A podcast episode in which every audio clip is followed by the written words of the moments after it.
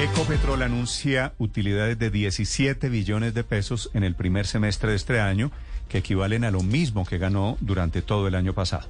El doctor Felipe Bayón es el presidente de Ecopetrol. Doctor Bayón, buenos días. Néstor, muy buenos días. Un saludo para usted, su mesa de trabajo y toda su audiencia. Doctor Bayón, estos 17 billones de pesos son fundamentalmente por la bonanza de los precios internacionales. Néstor, yo creo que ese es un elemento importante, el mismo, el mismo tipo de cambio también, eh, y hay que pensar que adicionalmente los eh, segmentos, los diferentes negocios que tiene Ecopetrol están funcionando bien. La producción ha subido, eh, nosotros cerramos el semestre eh, con casi 700 mil barriles, 705 mil para el segundo trimestre y en julio ya 714 mil. Las refinerías están funcionando bien, el segmento de transporte funciona bien, ISA está funcionando bien. Entonces es una combinación de esas cosas eh, y aprovecho pues para agradecerle a los 18 mil trabajadores directos del Grupo Ecopetrol y a más de 80 mil trabajadores indirectos. Es decir, precios internacionales más devaluación, resultado 17 billones de utilidades. Como le digo, ese es, un, ese es parte eh, de lo que nosotros estamos viendo, pero también operacionalmente la compañía está muy bien. Le doy un dato, Néstor. Si uno se devuelve al 2014 y el precio eran 100 dólares el barril, y había más producción, en ese año la utilidad fue de menos de 6 billones, 5.7. Hoy estamos hablando de 17. En estos seis meses, por ejemplo, ahorramos ya un billón de pesos en costos operativos y en temas de inversiones. Entonces, es un, yo creo, una mezcla de muchos factores que han permitido entregar estos buenos resultados. Sí. Esto querría decir también para el porcentaje de accionistas privados resultados extraordinarios de utilidades para ellos, eh, doctor Bayón. Pues eh, recordar, Néstor, que este año, o sea, por el ejercicio del año pasado, este año ya pagamos un dividendo de 448 pesos por acción, eh, que es el más alto de la historia. Hay que cerrar primero el año 2022 y el próximo año eh, decretar después de las utilidades, decretar los dividendos y eso será una decisión de la Asamblea del mes de marzo.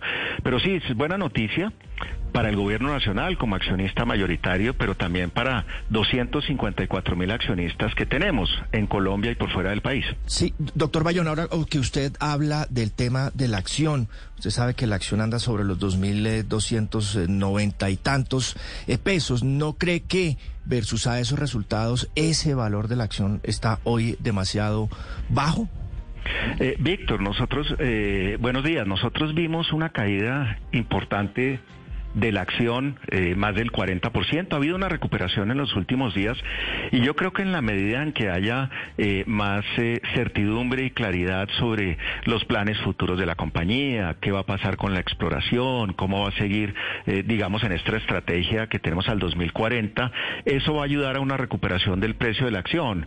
Pero sí, efectivamente cayó y se ha venido recuperando en los últimos días. También recordemos que toda la industria a nivel mundial ha caído, ha caído pues Ecopetrol un poco más, pero yo estoy convencido y, creo que eso se va a ver eh, recuperado a medida que va pasando el tiempo. Sí, Es, decir, todo está bien en Ecopetrol, doctor Bayón, salvo el futuro. Pues yo le diría, Néstor, que Ecopetrol tiene hoy una estrategia al año 2040. Y eso, eh, primero, eh, parte de la base de seguir produciendo la gasolina, el diésel, el jet, los petroquímicos, el gas necesitamos los colombianos. Decirles, hoy estamos consumiendo 25% más gasolina o diésel que antes de la pandemia. Entonces ha habido una recuperación. Y Ecopetrol está liderando temas de transición, particularmente en, eh, en gas, en eh, hidrógeno, en biogás, en geotermia, en renovables, en captura de carbono. Y ese negocio va a seguir creciendo. Ese negocio va a seguir creciendo. Entonces yo creo que más que el futuro eh, no esté bien, pues hay cosas que habría que ajustar, hay cosas que habría que acelerar, pero nuevamente, eh, Ecopetrol es visto no solo a nivel regional, sino mundial como líder en temas de transición y la idea es seguir construyendo eh, sobre esas buenas bases. Sí, entonces agreguémosle la palabra muy. Todo está muy bien, salvo el futuro. ¿Cómo deja usted, doctor Bayón, justamente el barco en materia de gobierno corporativo, que es de lo poco que puede asegurar que esto no se vuelva una feria de aquí en adelante? Eh, Paola, buenos días. Yo digo lo siguiente, eh, Ecopetrol pues tiene eh, estándares internacionales desde el punto de vista, por ejemplo, de estar listado en la Bolsa de Nueva York, de tener que responderle a la SEC en, en Estados Unidos, y ha trabajado mucho en términos de gobierno corporativo y la compañía, digamos, ha funcionado desde el punto de vista técnico muy bien. decirles también y compartirles eh, personalmente estuve casi 27 horas con los equipos de empalme recientemente del gobierno entrante. Hemos tenido conversaciones adicionales y ha habido un diálogo respetuoso y constructivo, yo creo, eh, donde hemos podido de parte y parte eh, entender en esa visión que, tiene el gobierno, en la agenda que tiene el gobierno, cómo Ecopetrol puede seguir liderando muchos de los temas, en transición energética, en aportes a las regiones, en fin, en las mismas transferencias a la nación y ha sido un diálogo eh, bastante constructivo, muy constructivo. Doctor Bayón, eh, lo que Paola llama gobierno corporativo es la jugada de amarrar que los actuales miembros de la Junta Directiva se queden prácticamente durante todo el gobierno de Petro? Pues yo creo que es importante aclarar, y lo hemos hecho ya en varias ocasiones, eh, primero, que el gobierno entrante tiene total libertad para hacer los cambios que estime conveniente, desde el punto de vista de estatutos y también desde el punto de vista de nominación de miembros de junta directiva, y ellos definirán si se hace a través de una asamblea extraordinaria, que pueden llamar en cualquier momento, o de una asamblea ordinaria, y en ese sentido pues hay total claridad sobre eso, y yo creo que en el punto de Paola es bien importante cómo hacer para que la compañía siga eh, entregando sus planes y pues la demostración, por ejemplo, es los resultados que estamos discutiendo con ustedes y compartiendo con la audiencia en el día de hoy, que son buenos, que son históricos y que permiten ver que Ecopetrol pues va por buen camino está fortalecida y pues tiene muchísimas cosas hacia adelante también que, que, ofrecer. Doctor Bayón, ¿qué tanto puede golpear el futuro de Ecopetrol el paquete de cambios que plantea el gobierno del presidente Petro? La posibilidad de que se suspendan a futuro las licencias o las autorizaciones para la exploración y la explotación petrolera, la posibilidad también de que se cierre esa vía al gas. ¿Eso cómo puede impactar el futuro de Ecopetrol y los resultados financieros de Ecopetrol? Pues Ricardo, ¿cómo lo estoy viendo yo? Nosotros en esas 27 horas en donde hemos conversado y conversaciones posteriores, reuniones posteriores, eh, hay muchísimo, eh, muchísima alineación en términos de poder seguirle garantizando al país el abastecimiento del gas que usted menciona. Hoy en día, 40 eh, millones de colombianos tocamos gas y consumimos gas colombiano. Recientemente anunciamos un buen descubrimiento, un descubrimiento que nos tiene muy entusiasmados en el Caribe, en el mar colombiano, y ahí yo creo que alineación en ese sentido, inclusive eh, en términos de seguir suministrando los combustibles. No, eh, al año eventualmente entran cada año un millón de motocicletas nuevas, unos 350 mil, 400 mil vehículos nuevos. Hay que seguir suministrando los combustibles de buena calidad y yo creo que hay alineación. Hay temas que son muy sensibles. Ricardo, el tema del fracking o el mismo tema de la exploración, pero yo creo que ha habido nuevamente unas conversaciones muy buenas, se entiende eh, nosotros y ellos pues entendemos las posiciones de cada uno y vemos eh, que las diferentes fuentes de energía, todas, son importantes. Aquí lo relevante es seguir trabajando en descarbonización, en bajar las huellas de carbono en las actividades que hacemos todos los seres humanos y, seguiremos conversando con ellos en ese sentido y pues que Ecopetrol siga liderando estos temas de transición energética como lo ha hecho hasta ahora. Doctor Bayón, a propósito, ¿ya saben ustedes de cuánto va a ser la producción de ese pozo, el hallazgo de gas, el, el de Uchuba, Uchuba 1, lo bautizaron? Uchuba 1 se llama el pozo. Pues Néstor, primero decirles que, que, muy complacidos con lo que hemos visto desde el punto de vista de perforación y los temas de, de registros y demás. ¿Qué debemos hacer ahora? Eh, los técnicos están trabajando en pasar esos datos que hemos obtenido del pozo y hacer los análisis correspondientes, pero lo que se abre es la oportunidad primero de eh, generar una nueva provincia gasífera adicional a la que ya tenemos en Chuchupa Ballena que nos ha dado gas 40 años al país.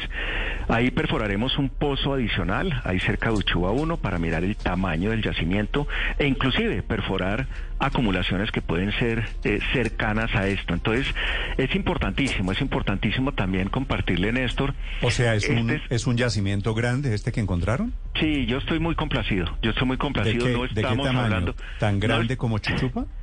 No estamos hablando todavía de tamaño, pero es súper relevante. Es un contrato, le decía Néstor, que se firmó en el año 2004 posiblemente los primeros contratos de la ANH y pues 18 años después le estamos dando muy buenas noticias al país. Yo, yo personalmente estoy, estoy muy contento y pues tenemos que hacer mucho trabajo y muy complacido de esta asociación o Pero falta, con falta todavía saber el tamaño de la hallazgo, ¿no? hay trabajo para hacer y, tenemos que ser pues muy, eh, eh, digamos, cuidadosos y muy disciplinados en términos del trabajo técnico, pero, pero yo personalmente le digo estoy muy contento. Doctor Bayón, usted como presidente de Ecopetrol, ¿tiene periodo? Eh, hay un periodo que está asociado al periodo de la Junta Directiva, pero también, Néstor, con total claridad decirles, la Junta Directiva de Ecopetrol eh, tiene la potestad de nombrar o de remover el presidente de la compañía cuando así lo estime, o el presidente de la compañía también pues puede eh, renunciar cuando así lo estime. Entonces, hay total libertad. Lo bueno, Néstor, yo creo es que hay resultados que son contundentes, resultados buenos.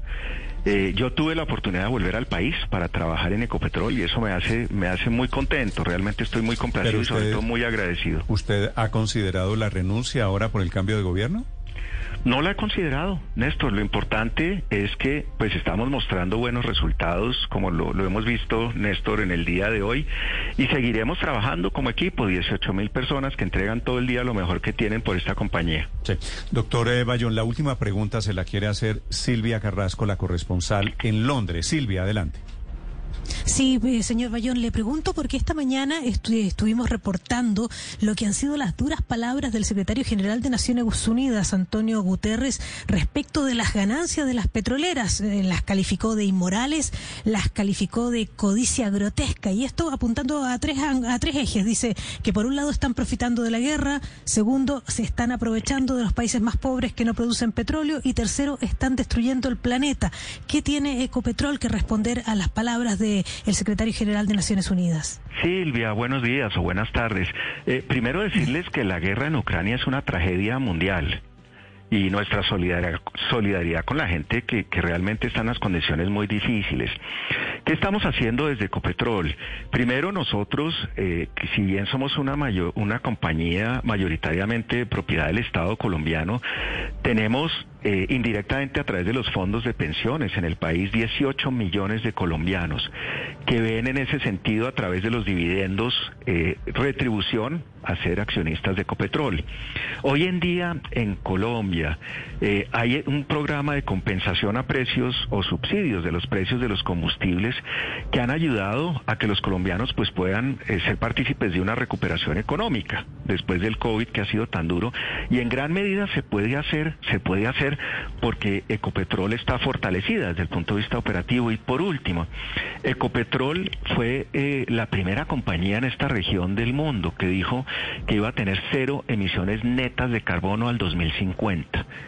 Ecopetrol está trabajando en descarbonización, en avanzar la agenda de hidrógeno, de geotermia, en también temas de renovables. Tenemos más de 15 mil hectáreas en el país para preservación y conservación y trabajo con comunidades. Y por último, hemos dicho que al año 2045 vamos a hacer agua neutral, que ese es un tema que está liderando eh, Ecopetrol a nivel mundial. Y también decirles que si bien somos una compañía de petróleo, estamos cumpliendo nuestros primeros 71 años, hoy somos un grupo diversificado de energía y yo creo que las compañías sin arrogancia, sin arrogancia, las compañías energéticas tienen que ser parte de la solución y seguir trabajando para descarbonizar, para electrificar y para darle pues prosperidad a los ciudadanos, no solo en Colombia, sino regionalmente y en el mundo. Doctor Bayón, pero yo necesito que me explique algo. ¿Cómo es posible? Yo entiendo los subsidios para el pueblo colombiano, pero ustedes también están exportando petróleo. ¿Cómo se entiende que el, petróleo sube por la guerra eh, en Ucrania? Sube para los consumidores, pero representa ganancias para las petroleras. ¿Cómo se explica eso si la guerra eh, debiera afectar a todos?